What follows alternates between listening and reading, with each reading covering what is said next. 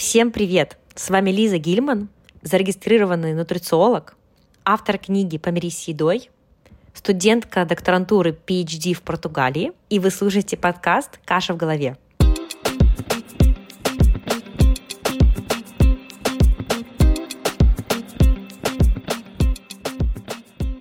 Номер один подкаст о питании, нутрициологии и пищевом поведении. Сегодня у нас в гостях Алексей Варфоломеев, бракоборец и специалист по модификации образа жизни. Алексей также является судьей по вейкборду международного класса. В этом эпизоде с Алексеем мы много говорили про мифы вокруг молочных продуктов. Например, правда ли, что молочные продукты вызывают целлюлит и отеки? И что вообще про это говорит наука? Правда ли, что от молочных продуктов слизь? Правда ли, что молоко и молочные продукты вымывают кальций из костей? якобы создавая кислотную среду в организме. Про это мы говорили с Алексеем, э, с ним очень интересно мне было беседовать. А мы также с ним говорили про некоторые другие мифы вокруг молочки, например, является ли молочные продукты причиной или вызывают ли они рак, потому что очень много у нас есть информации и мифов по поводу молочных продуктов, и вот некоторые из них, конечно, не все, мы обсудили в этом эпизоде. Встречайте, Алексей Варфоломеев. Алексей, привет! Лиза, привет, привет! Рад, рад, рад. Спасибо, да, что пришел на подкаст. У нас сегодня будет очень пикантная тема. Будем говорить про молочные продукты. Коротко я буду называть это молочка. Э, так всем знакомо и удобно. Но сначала э, я со всеми гостями начинаю с легкого разогрева. Я буду задавать тебе легкие жизненные вопросы про еду, достаточно много вопросов, и э, ты отвечаешь. Это для того, чтобы слушатели лучше тебя узнали, и это помогает как-то расслабиться перед основной серьезной частью подкаста. Готов? Да, погнали. Первый вопрос. Ты предпочитаешь Сладкий завтрак или соленый? И что именно? Не сладкий, не соленый. А, как правило, мой первый прием пищи – это творог с йогуртом. Ну и туда я могу нафигачить либо бананов, либо там нектаринов, в зависимости от времени года. Да, мы, мы с тобой еще в прошлый раз, когда созванивались, ты мне рассказала, насколько ты много ешь творога и как ты его любишь, поэтому это неудивительный ответ. Много, много, да. Это где-то 400-500 грамм творога и грамм 300-400 йогурта. Офигеть, класс. Хорошо, дальше. Какой у тебя был любимый предмет в школе? Литература и физика. Угу, интересно. Пицца или паста? Паста. Какая? Карбонара. Или макароны по-флотски. О, нормальный контраст. Ну и то, и то очень вкусно, конечно. Хорошо, дальше. Любимый напиток? Вода, и вода. Но в холодильнике всегда есть э, либо кола зеро, а сейчас она у нас попадает под санкции, поэтому э, я затарил фантой зеро. Правильно. Любимый вкус мороженого? Пролине. Это пломбир с э, карамелью. Любимый кухонный прибор? Нож. Очень хороший ответ. I like it. Да, и у меня всегда острые ножи дома, прямо острые, я за этим слежу. Я вообще люблю ножи и э, все никак не могу, точнее, я уже начал собирать коллекцию ножей, но пока в этой коллекции всего один нож, это японские типы ножей, э, танто, вот с них я планирую продолжить собирать коллекцию ножей. А есть какой-то нож, которого у тебя еще нет, но ты бы хотел приобрести?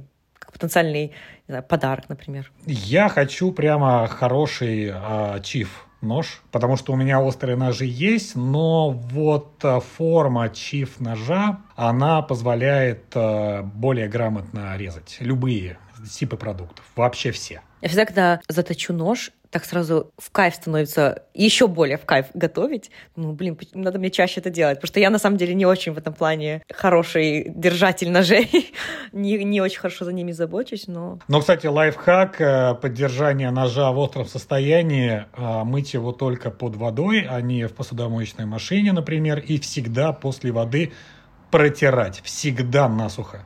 То есть у, у меня прямо всегда, то есть я, если помыл нож, я сразу протираю его полотенцем. Ну, спасибо, лайфхак, это полезно. Вот уже что-то что полезное для слушателей. Еще даже не начали говорить про молочный продукт. Да. Хороший показатель остроты ножа – это когда ты берешь мягкий помидор, и он режется, а не продавливается. Отлично, будем знать. Спасибо. А так как у меня овощей и фруктов много в рационе, Поэтому а, помидорок тоже там много, и они у меня все режутся, прямо режутся, даже если они совсем мягенькие. Класс. Да, действительно, потому что бывает сложно проткнуть, он такой скользкий. И ты думаешь, блин, ну... Это ужасно, да. Особенно оставшуюся часть дорезать, да, да, это ужасно. Класс, интересно. Едем дальше. Какой продукт или блюдо ты не любишь? Есть такое есть. Могу, наверное, ленивые э, голубцы. И это вот та история, когда какие-то пищевые привычки у нас закладываются с детства или не закладываются. И вот, мне кажется, в детском саду готовили очень хреновые, ленивые голубцы, от которых почему-то у меня ощущение было тошнотворное. И даже сейчас, уже во взрослой жизни, а, если даже ленивые голубцы приготовлены вкусно, то я буду есть их в самую последнюю очередь. Хорошо, а обычные голубцы? А что такое обычные голубцы? Ну, когда они не, завернуты, все вот, ну, не, не разрезаны, все как в кашицу, правильно? Это же лениво. Ну, вот нет, нет, все равно, все равно. Окей, так, последний вопрос. Твой последний в жизни предсмертный ужин. Что там будет? Десерт, главное, ну, это закуска, главное блюдо, десерт. В качестве антипасты там обязательно будет прошутто кон мелоне, Э, это, наверное, любимое блюдо мое из итальянской кухни, и с ним очень много связано. Это было первое блюдо, которое я попробовал первый раз, приехав э, в Италию. В Италии я был очень много раз. И теперь я эту традицию я постоянно поддерживаю. То есть обязательно. И я могу сказать даже, ну такое у меня есть эм, чувство, что по тому, насколько вкусным будет прошутто кон мелона, я пойму, насколько вкусно будет дальше. То есть стандарт, в смысле, ресторана? Да. А потом а, это будет э, стейк, с, э, просто голый стейк и, наверное, овощи-гриль. Большое количество. Ну, это могут быть овощи-гриль, тушеные овощи, как угодно.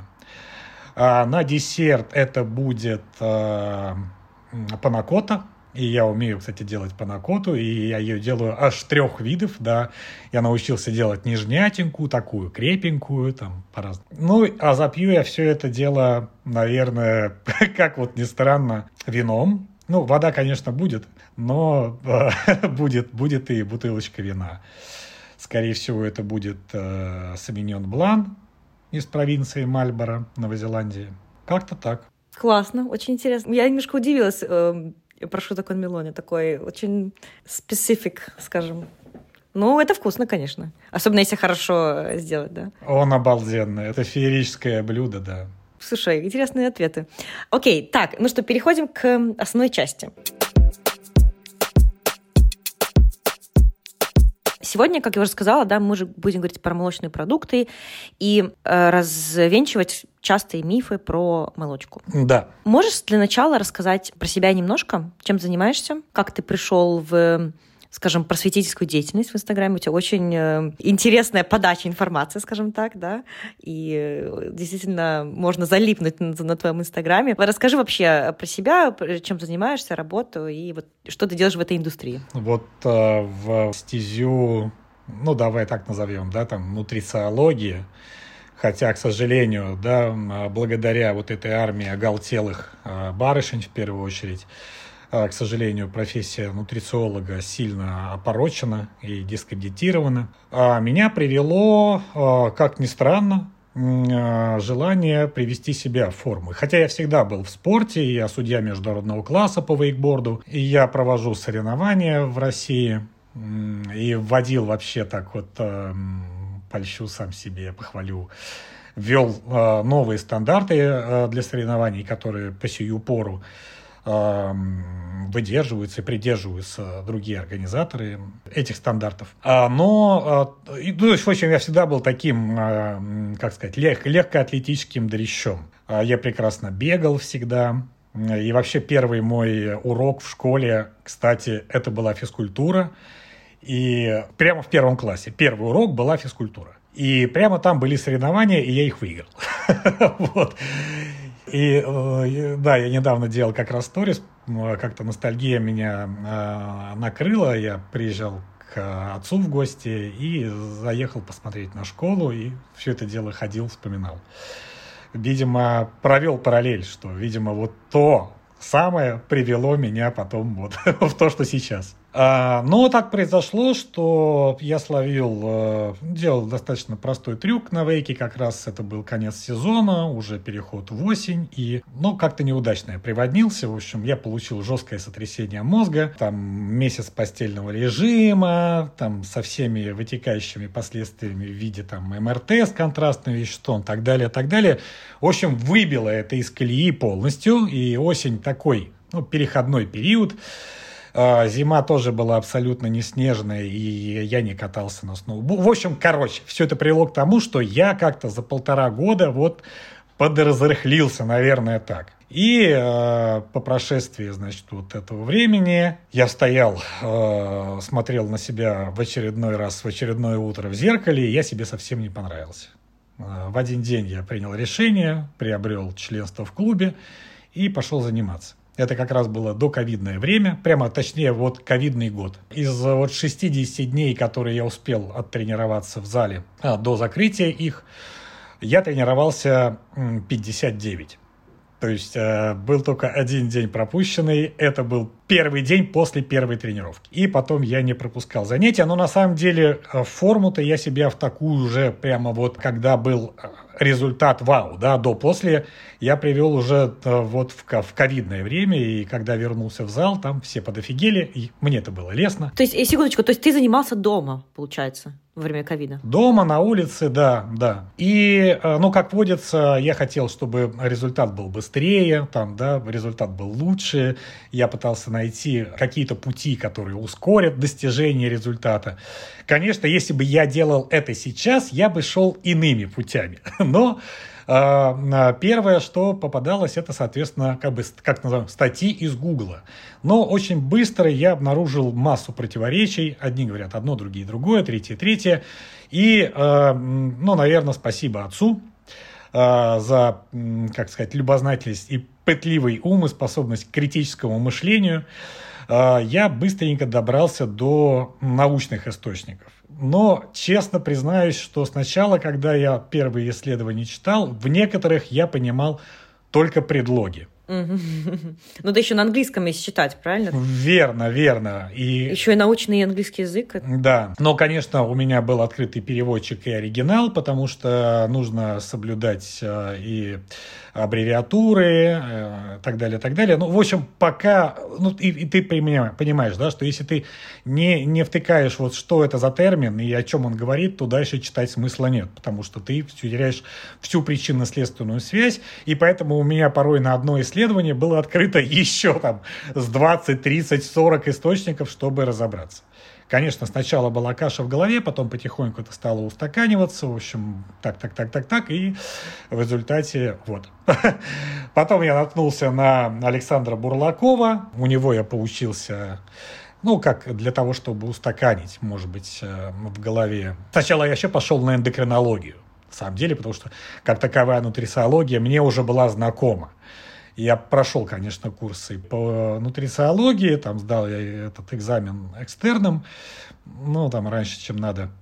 Но вот эндокринология, она позволила устаканить некоторые вещи, потому что даже если ты просто читаешь учебники, ты не можешь провести параллели между взаимосвязями, между гормонами, а, какое на что влияет, какой какое стимулирует, какой другой там а, ингибирует, и так далее, так далее, так далее. В общем, ну и все, и дальше просто была цель. Я поставил такую перед собой.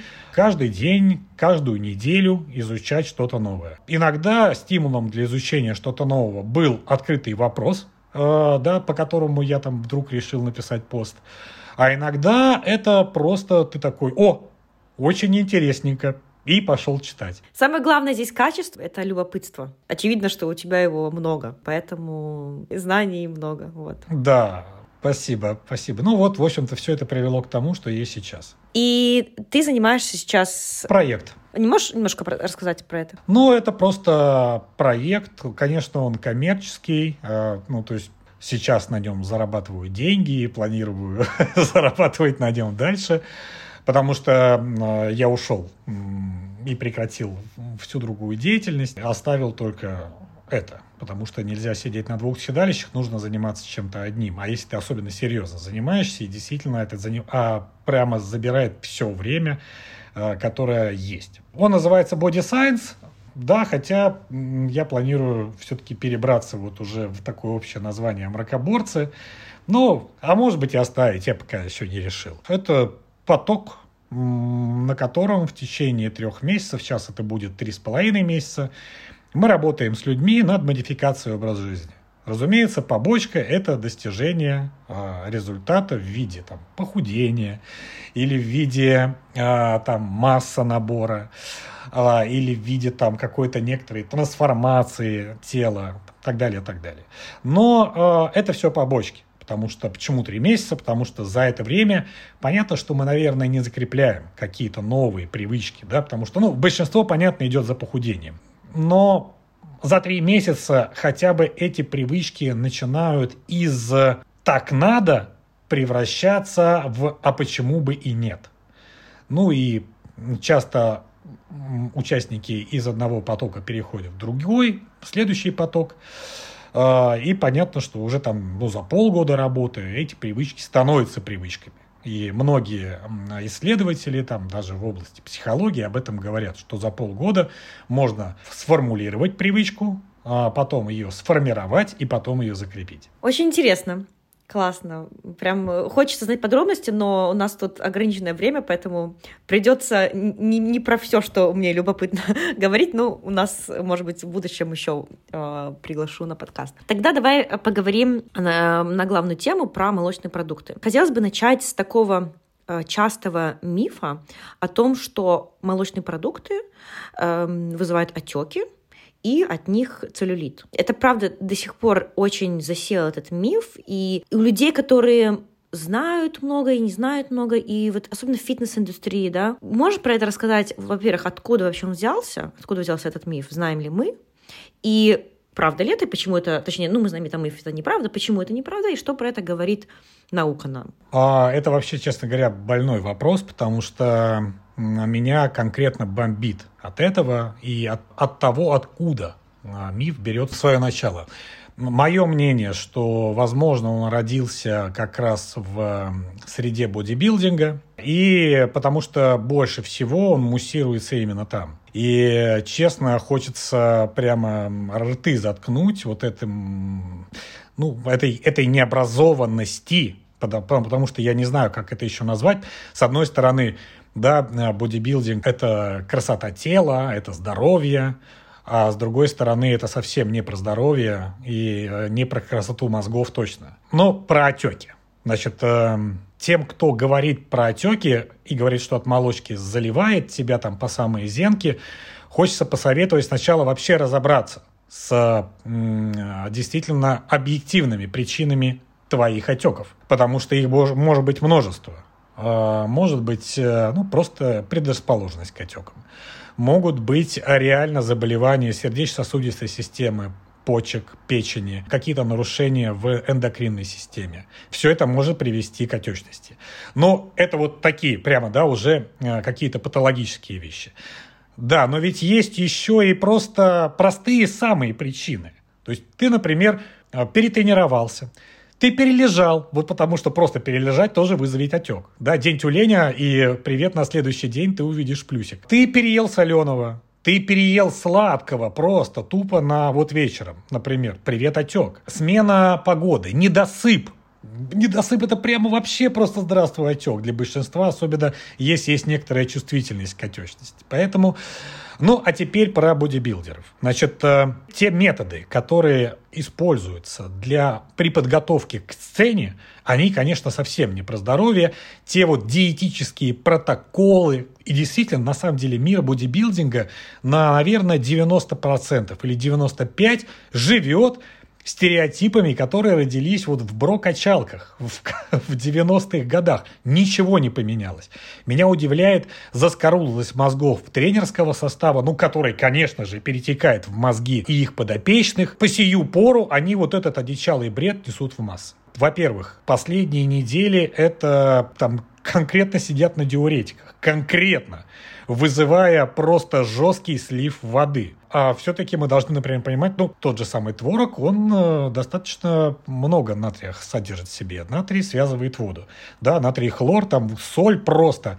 И поэтому, вот э, я об этом как раз писал в постах, да, что понятно, что фитобикиняшка, которая готовилась к сцене, которая там в рот себе в, засыпала огромное количество э, диуретиков, ну, тоже не самая здоровая история. И, конечно же, они максимально ограничивают употребление соли, ну, вплоть до того, что считается количество э, соли, содержащейся просто естественным образом в продуктах. Поэтому, например, там они не едят бедро курицы, потому что там много, а, да, только грудка. И вот, вот эта вся история, да, ЗОЖ – это кура, грудь и трава. Понятно, что вот да ей без разницы вообще, что съесть. Любой там э, солесодержащий продукт вызовет максимальный набор воды.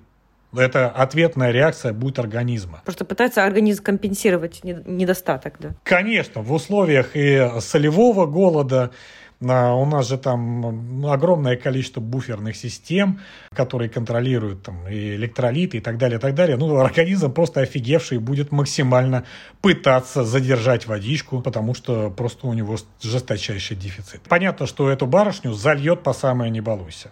И не только творог несчастный в этом будет виноват. По поводу целлюлита, ну, во-первых, все-таки целлюлит – это воспалительный процесс.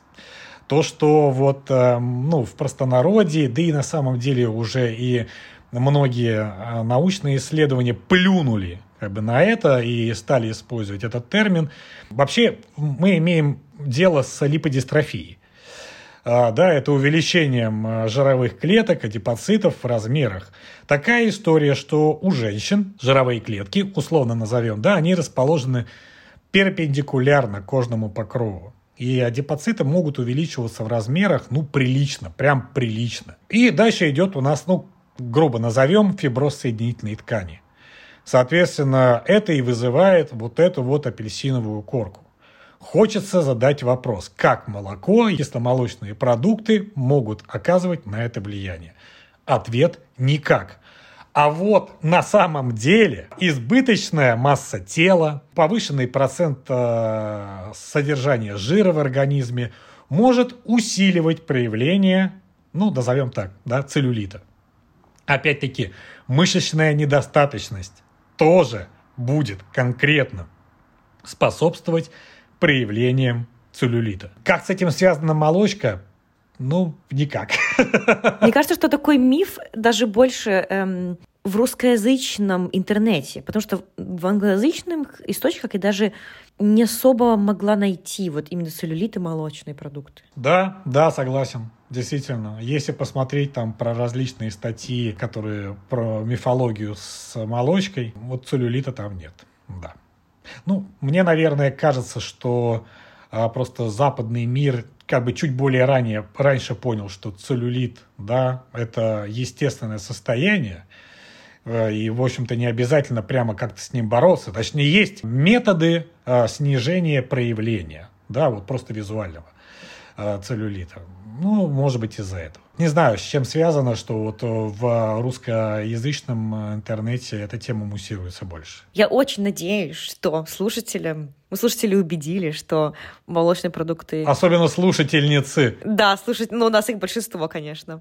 Вот, и э, потому что действительно, сколько бы мы ни говорили, то, что целлюлит — это нормальная часть женского организма, конечно, нужно заниматься спортом, двигаться, здорово, сбалансированно питаться, но это не значит, что вы избавитесь от целлюлита, это, это просто структура кожи. Самая беда в том, что Девочки считают, что да, купив новые кроссовки или достав старые кроссовки, и вдруг начав бегать, их попа станет упругой, и целлюлит куда-то денется. А здесь э, девушек хочется разочаровать. Скорее всего, проявление целлюлита увеличится. А можно вопрос, почему? Вот от, я думаю, что у слушателей сейчас возник вопрос, как это так? Да, но для того, чтобы попа была упругой, попа должна быть накачанной. Соответственно, там должны быть мышцы. Ну, давайте представим, проведем просто аналогию. Вот ты худеешь, и э, жировая, в том числе клетчатка, да, она ну, истончается. Ну, и мышц становится меньше.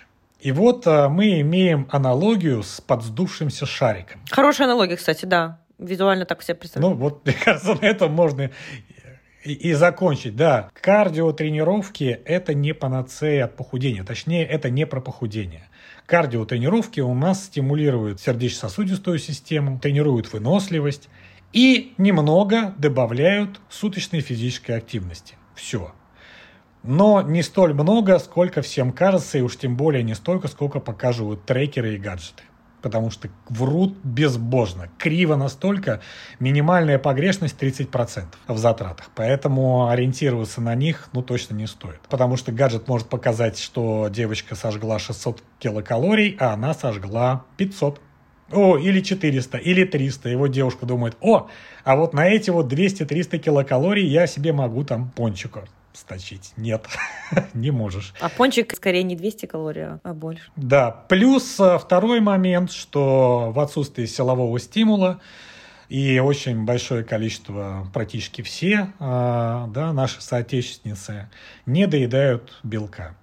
Поэтому э, идет распад мышечного белка, потому что организм может использовать его как энергетический субстрат для восполнения дефицита входящей энергии. Соответственно, имеем место с уменьшением мышечной массы, а жировая прослойка, например, в этот момент может никуда не деваться. А для организма жировая прослойка – это НЗ, неприкосновенный запас, и ему куда более выгодно избавиться от мышц. Они тяжелые, они более энергопотребляющие. Зачем их переносить из точки А в точку Б? Ну и вот, собственно говоря, шарик-то подсдулся, и его больше ничего не натягивает. Целлюлит проявляется еще более жестко. И тут хочется еще добавить, что когда мы говорим про здоровье мышц и сохранение мышц или даже э, наращивание мыш, мышечной массы, то самое главное — это стимуляция самой мышцы, конкретной мышцы. То есть стимуляция, то есть именно weight-bearing exercise, то есть давать какой-то вес дополнительный. Да, должна быть нагрузка в течение времени — сократительная нагрузка, а, чтобы организм на нее отреагировал. И второй правильный момент, как ты упомянул, это достаточно белка. Абсолютно верно, да, потому что многие пытаются ориентироваться на нормы ВОЗ или нормы РДА, но мне кажется, ВОЗ взял все-таки... Но это минимум, да. Это физиологический минимум. Многие почему-то, и даже доказательные врачи, вот одна меня барышня в споре, ну не в споре, в попытке дискутировать, просто заблокировала. Странно. А, она сказала, что для бодибилдеров это максимум 1,2 грамма на килограмм веса. Я сильно посмеялся. Максимум? Для бодибилдеров. Для чуваков, которые сидят на анаболических андрогенных стероидах, там, они бы вообще просто уржались и ухихикались. Да, это вообще даже не физиологическая норма для большинства людей. Поэтому и данные были взяты вообще по посредством азотистого баланса, что тоже э, привнесло сильную погрешность. И, в общем-то, сейчас я рад тому, что большое количество, ну, назовем так, диетологических организаций пересматривает эти нормативы. И есть там пояснение, что, например, если вы э, активные или физически или неактивные, и вот этот 0,8, ну, там плюс-минус 0,8 грамм на килограмм веса, это, это минимум, то есть это для людей, которые не физически активны. Я бы сказал даже больше.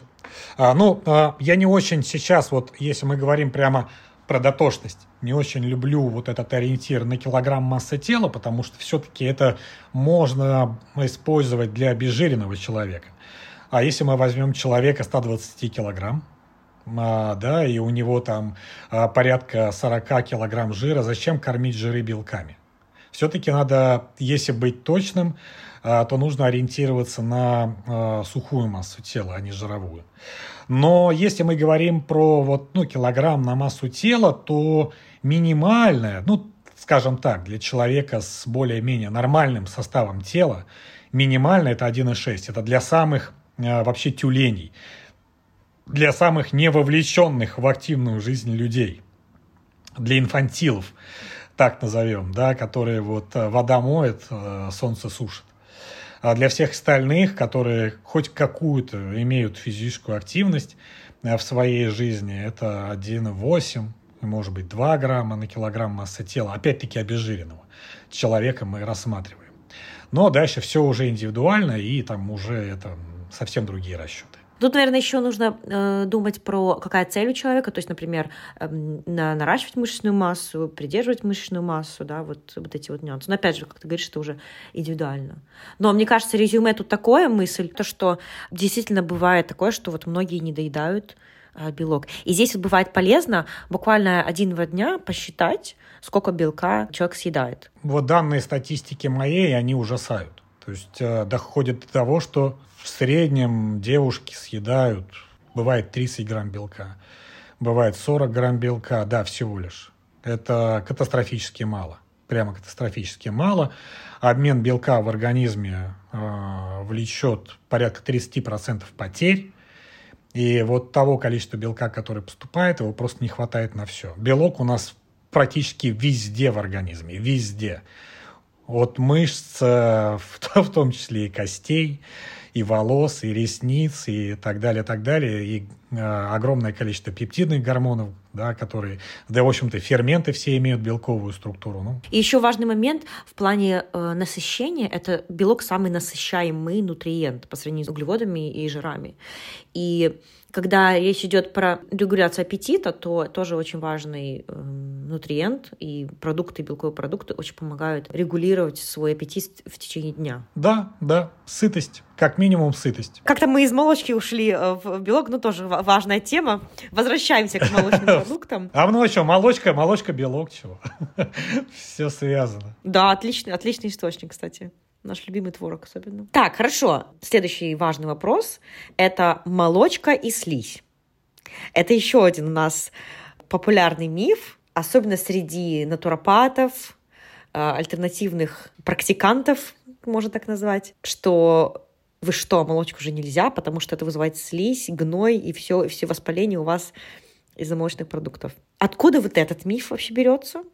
Почему мы вдруг привязали слизь к молочным продуктам? Ну вот э, ты читала вот эту э, обзорную статью э, British Medical Journal. Угу. Э, там интересно описано вообще дальнее появление этого мифа. Там какой-то лекарь, там когда-то, когда-то э, обнаружил, что вот идет загустение. Значит, ну и там так далее. Может быть, его подхватили уже современные, как это часто бывает. А, слышал звон, да не знаю, где он. А на самом деле идет загустение слюны, и, в общем-то, вот это связали с образованием слизи. Ну, во-первых, хочется, мне всегда хочется спросить их, а какой слизи? А где слизи? ну, потому что слизистые оболочки в организме практически везде, да, там они покрывают там эпителий и так далее, и так далее. Ну, то есть без них живые организмы, не только люди, ну, давайте мы про людей говорим, вообще не появился бы как вид вот просто человечество не появилось бы. Или оно появилось и сразу же бы сдохло. Ну вот на, на стадии не, формирования. Поэтому вот ответов никто не дает.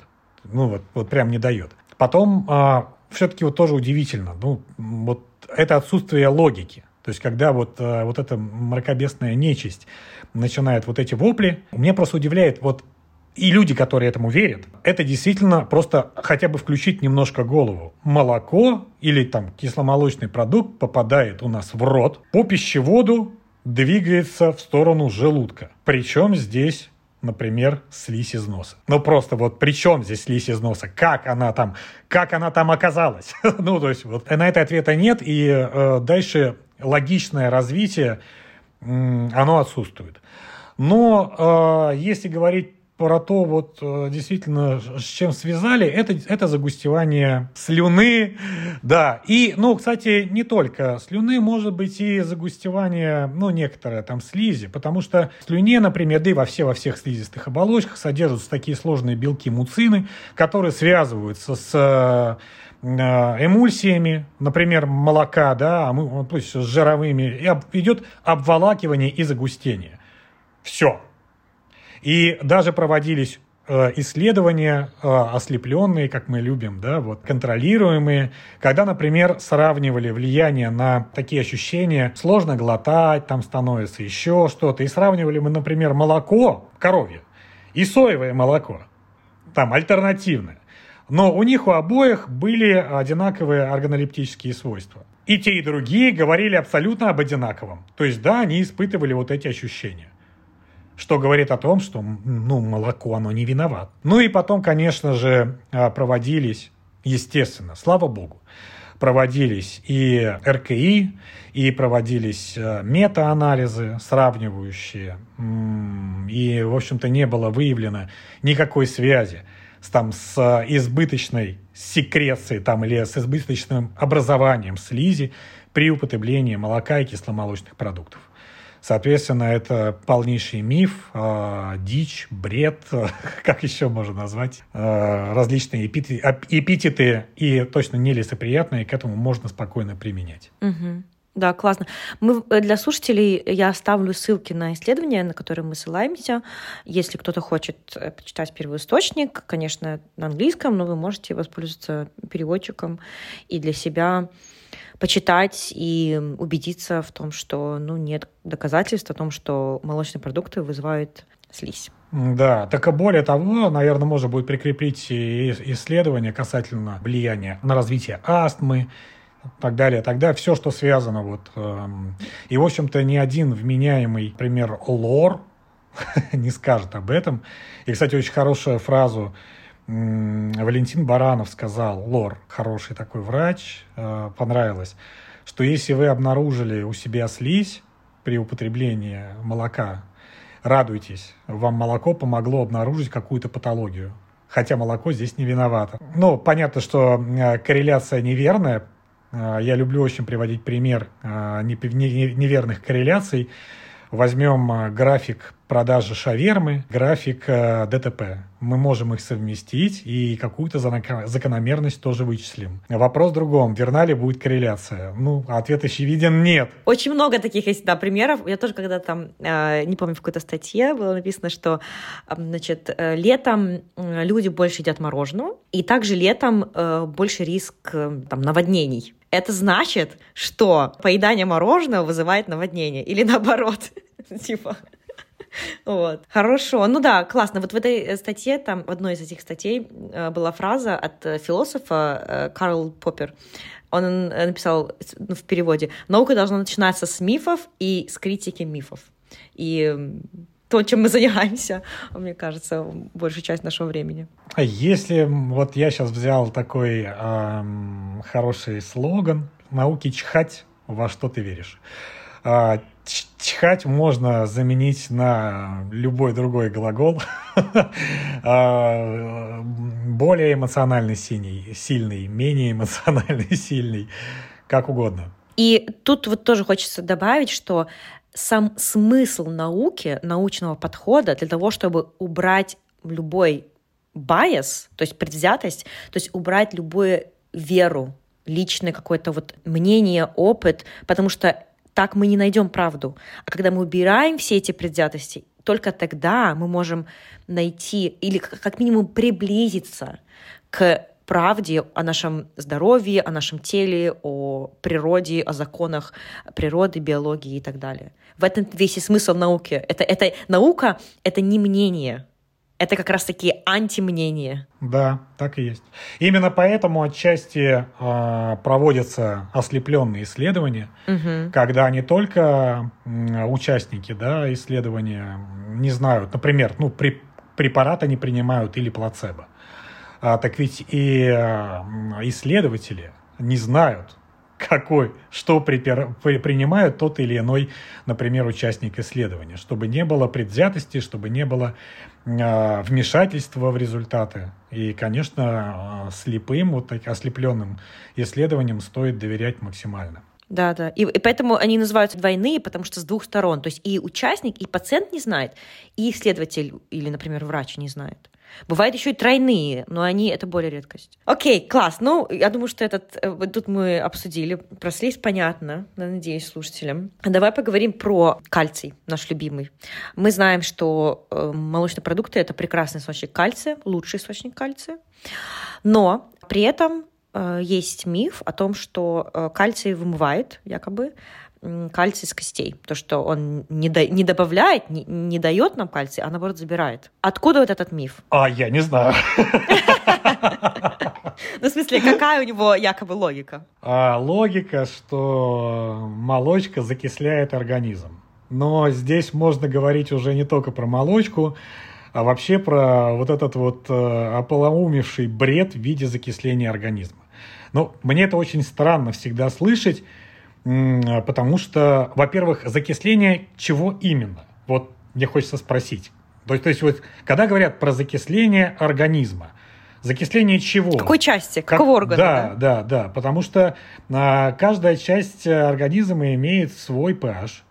И э, все это жестко регулируется буферными системами организма. Там какая у нас там есть бикарбонатная, фосфатная, белковая. И организм-то у нас максимально заточен на то, чтобы выживать. И почему-то, но почему-то вот а, нынешняя оголтелая клоака, а, дичи, а, делает из а, нас каких-то м, тепличных растений. Хочется спросить, во-первых, а как же мы выжили вообще, дожили до 21 века, хотя мы существуем уже не одно тысячелетие? Как, как вид вообще, просто как вид. Второе, ну, просто предположим, хорошо, вот я съел что-то кислотосодержащее, да, имеющее э, низкий pH, например. Ну, предположим. Хорошо, это попадает в э, радикально кислую среду желудка. Или я съел что-то щелочное, и это тоже попадает в радикально кислую среду желудка. Потому что кислотность желудка это где-то там 1,5, 2. Это прямо кислая, жесткая среда, потому что там соляная кислота, ребята. Ну, то есть, как бы вообще, это, это, это самая жесть. Все убивает нафиг. Да. Потом химус, вот, э, да, такой уже переработанный, э, измельченный в жидкую кашицу пищевой комочек через клапан-привратник попадает в 12-перстную кишку, в которой нейтральный pH. И это тоже регулируется организмом. Более того, следующая порция химуса в 12-перстную кишку не попадет, пока уровень ее pH не восстановится к нейтральному, потому что только в нейтральном pH работают ферменты, поджелудочные ферменты э, тонкого кишечника. И организм это регулирует самостоятельно, без участия нашего сознания. Ну, то есть, как бы вообще, мы не контролируем это, как и огромное количество процессов. И дальше кислотность тоже меняется. У э, крови своя а, кислотность. И, например, там смещение, как вот моя любимая фраза, вообще на десятые доли в ту или иную сторону. А, несопоставимо с жизнью. Ну, то есть, если ты там уже закислился так, то тебе, чувак, а, точно нужно думать о том, не о том, чтобы молочку, например, исключить из своего рациона, а срочно вообще в реанимацию. Хочется сказать, чертяка, ты необразованный, невежественный, не в Минько. Поэтому э, вот уже на этом можно, наверное, закончить э, историю, связанную с тем, что молочка вымывает кальций. Ну и, наверное, мы можем да, дальше прикрепить, дам огромное количество исследований, которые как раз наоборот связывают употребление молочки с пониженными рисками развития остеопороза, да, как бы с уменьшением проявления остеопороза. А, и также исследования, которые доказывают о максимальной биодоступности кальция а, из кисломолочных продуктов. И, наверное, нет более биодоступного кальция, нежели в кисломолочных продуктах. Про биодоступность, вот я, э, я рада, что ты упомянул, это очень важный момент, потому что э, когда приводят пример, что, например, отличный источник кальция – это шпинат или, например, семечки, там, кукурузные семечки, но у них биодоступность низкая. Что это значит? Это значит то, что извлечь количество кальция из, из продукта извлекается меньше, чем из молочных продуктов. Семечки не отдают, условно, так много кальция в процентном соотношении, как из молочных продуктов организму. Вот. Да, но, например, если мы говорим про тот же самый кунжут, ну, во-первых, кунжут э, калорийен. Что-то 575 килокалорий. Это практически как у шоколадки. Соответственно, там, чтобы, ну, например, восполнить ну, сколько нужно съесть? 200 грамм кунжута, 1000 килокалорий только из кунжута, а чем другим питаться-то вообще? Там тот же самый шпинат, ну, во-первых, да, там его биодо... биодоступность – это вообще процентное количество всасываемости э, вещества, которое будет вот использовано организмом. А шпинат, э, ну, его там, во-первых, не так много, а во-вторых, сколько же нужно съесть шпината, чтобы как-то вот э, какой-то дефицит по кальцию закрыть. Конечно, мы должны говорить о разнообразии рациона. Но, например, топ по содержанию кальция – это пармезан. И там прямо зашкаливающее его количество. Конечно, тоже нельзя там кальций добирать одним пармезаном, потому что он достаточно тоже жирненький, да, и калорийный. А, да, если мы съедим, например, 100 грамм пармезана, то ну, попытаемся сохранить свою суточную калорийность, значит, будут э, ущемлены в правах другие продукты, другие там макронутриенты, микронутриенты и так далее, и так далее. Но именно вот употребление, например, того же самого творога, там, да, ферментируемых ну, других кисломолочных продуктов, а, кстати, в которых э, то же самое лактозы уже практически нет или ее очень мало, чтобы при, а, привнести какие-то ну, неприятные последствия да, в случае э, недостаточности лактазы, фермента, который расщепляет лактозу то вот э, это, это лучший выход для того, чтобы в своем суточном рационе сформировать вот пищевую группу, которая даст максимальный приток кальция ежедневного в день. А нам нужно порядка тысячи миллиграмм, да? Э, этот нутриент, то есть кальций, этот минерал, его нужно больше всех, по-моему, э, ну там топ-3 по количеству, то есть сравнивая с другими витаминами и минералами. Это самый abundant как это по-русски? То есть его нужно больше всех по количеству, да, то есть... Ну, практически, да, да. Ну, там можно его сравнивать с некоторыми там витаминами. Ну, витамин С, ну, да, да, да. Да, да. А так?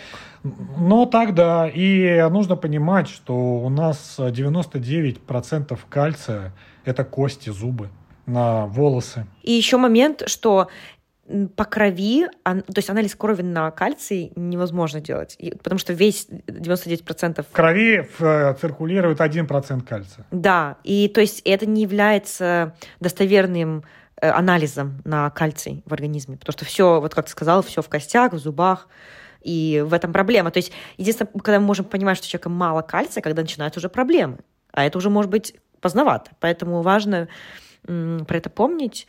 Еще хотелось вот тут быстро добавить, что если все-таки кто-то не может по каким-то причинам, например, лактазная недостаточность или, например, аллергия на а, молоко, или, или, например, по этическим причинам, потому что это тоже валидная причина, что человек не хочет по этическим причинам потреблять, в принципе, продукты животного происхождения, тогда считается топ-источником кальция это фортифицированные, то есть обогащенные э, продукты, например, растительное молоко.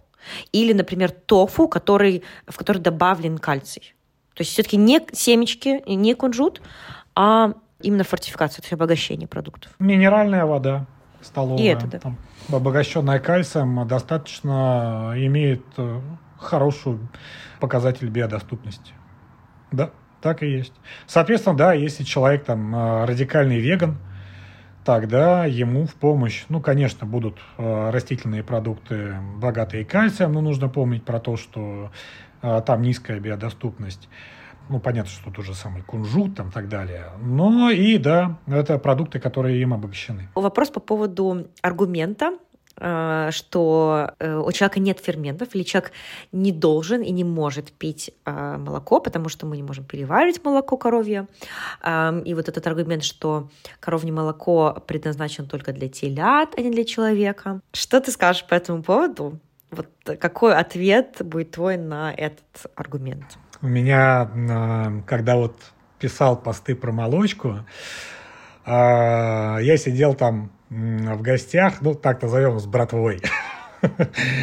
Э, и с братвой, э, ну, разумеется, как я использую принцип в карбюраторе конденсат. Да? Мы разговариваем на одном языке. И, и мой товарищ, он заснял это скрыто.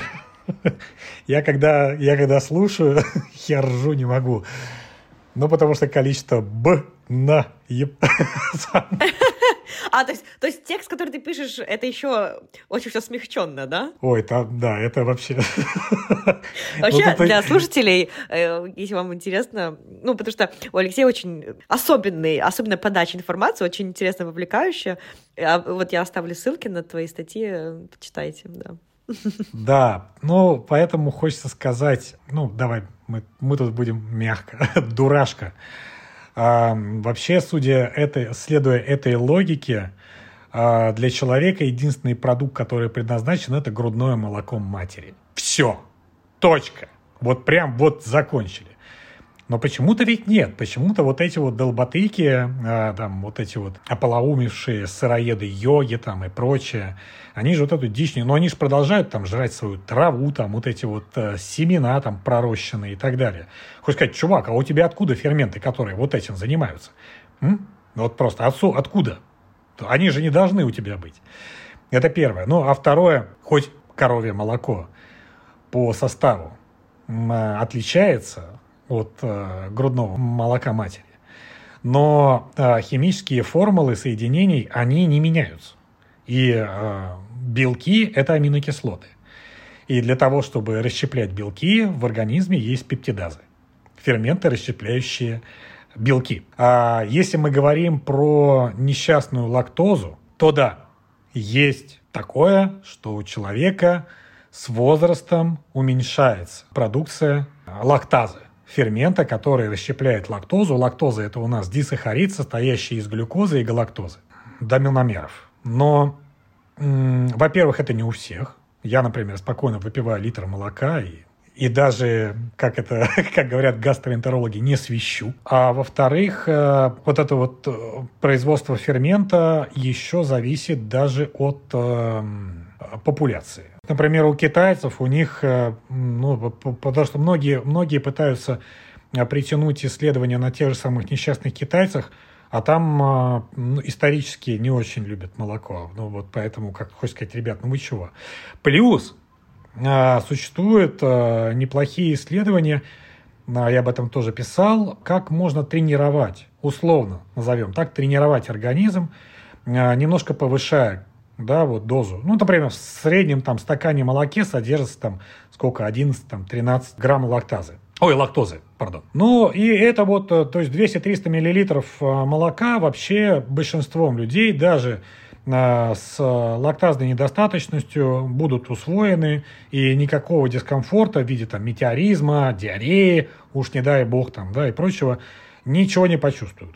И, но постепенно увеличивая а, количество лактозы в, в рационе, можно перестраивать немножко организм на увеличение количества бактерий, которые занимаются переработкой, собственно говоря, лактозы. Но, опять же, нельзя забывать про то, что сейчас прилавки э, наполнены тем же самым безлактозным молоком, э, а ферментируемые продукты, да, творог, там, ряженка, кефиры и прочее, лактозу либо уже не содержат, либо ее там крайне мало.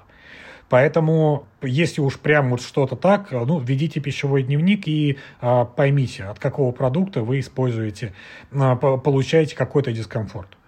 А, и можно либо его убрать, но это не говорит о том, что нужно всю молочку исключить. Вот это важно все-таки действительно отсутствие, да, исключение всей молочки из э, рациона, это вычеркивание огромной пищевой группы, опять-таки, которая является прекрасным источником белка и прекрасным источником биодоступного кальция который больше ниоткуда мы в таком количестве не получим. Но если только мы, например, не едим вот это вот а, консервированные сардинки, например, да, которые вареные уже с, с костьми. Я вот сейчас не знаю, я ответил на вопрос. Отлично ответила. Я тут еще хотела вот добавить, что вот этот аргумент, то, что нам, человеку неестественно пить молоко. Во-первых, нет такого, что человеку естественно, что неестественно. Человек как вид, мы являемся так называемые opportunistic omnivores, то есть всеядные оппортунисты. Что это значит? Это значит то, что мы едим то, что доступно исторически, то, что было доступно в нашем географическом регионе. То есть где-то... Да, но мы можем прожить на коре, можем. Да, то есть где-то люди едят более plant-based, то есть более растительное питание. Где-то у людей более они едят э, много э, мяса, просто потому что невозможно вырастить какие-то растения. Ну, например, вот эти вот ребята, которые живут там на северах, да, там мясо, рыба, жирная история. Да, вот, вот. Там очень много жира. И я, кстати, была какая-то статья, что генетически они более резистентны, скажем так, к кетозу.